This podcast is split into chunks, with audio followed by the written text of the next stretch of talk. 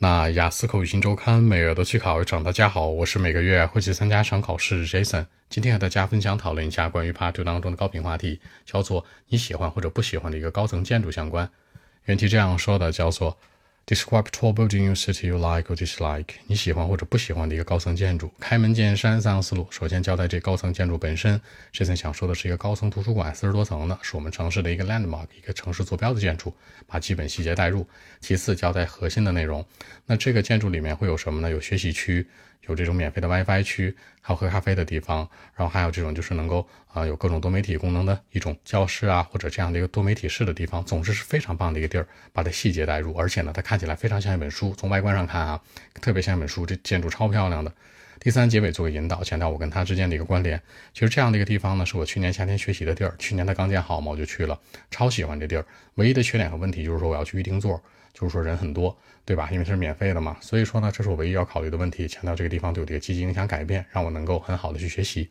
这样来看，三者贯穿回答符合逻辑。首先交代建筑本身的细节，四十多层高的建筑，两年前才建好。然后呢，是我们城市一坐标，看着特别像一本书。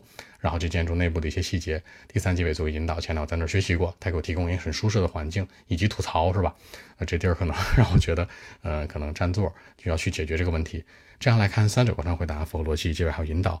话不多讲，五秒钟看一下今天内容该如何过渡出来。Well, actually, I mean the tall building that I like the most is the central library of my city. I mean more than 40 floors, I can say. I mean two years ago it was being built. Now it's been a part of our city life. By the way, it's kind of like the landmark of my city.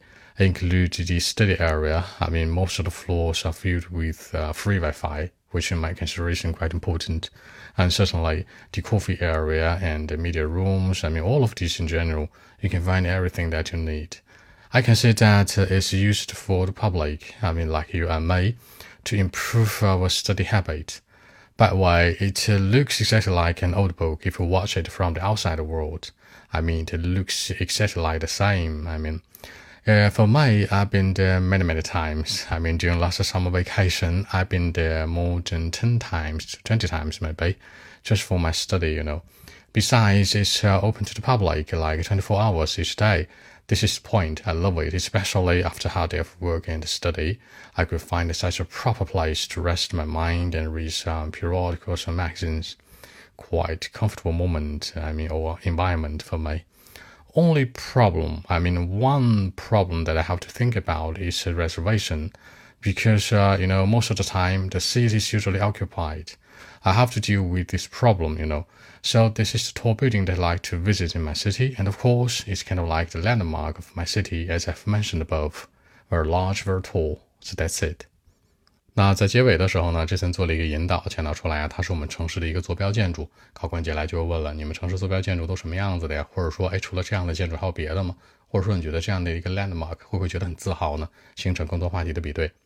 好，说几个小的细节啊。第一个强调，我估计啊，它有四十多层高，a more than forty floors I can say。第二个，城市坐标建筑，the landmark of my city。第三个，看起来很像，it looks exactly like。你可以说 exactly 这个词。第四个，从外部来看，from the outside world。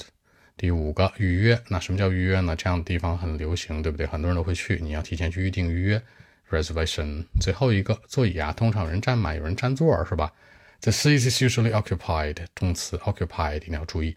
这样来看，把一些小的细节带进来，让文章更加有说服力。好，那今天这期节目呢就录制到这里。如果大家有更多的问题，还是可以 follow WeChat b 一七六九三九一零七 b 一七六九三九一零七。希望今天这样期节目给大家你们帮助，谢谢。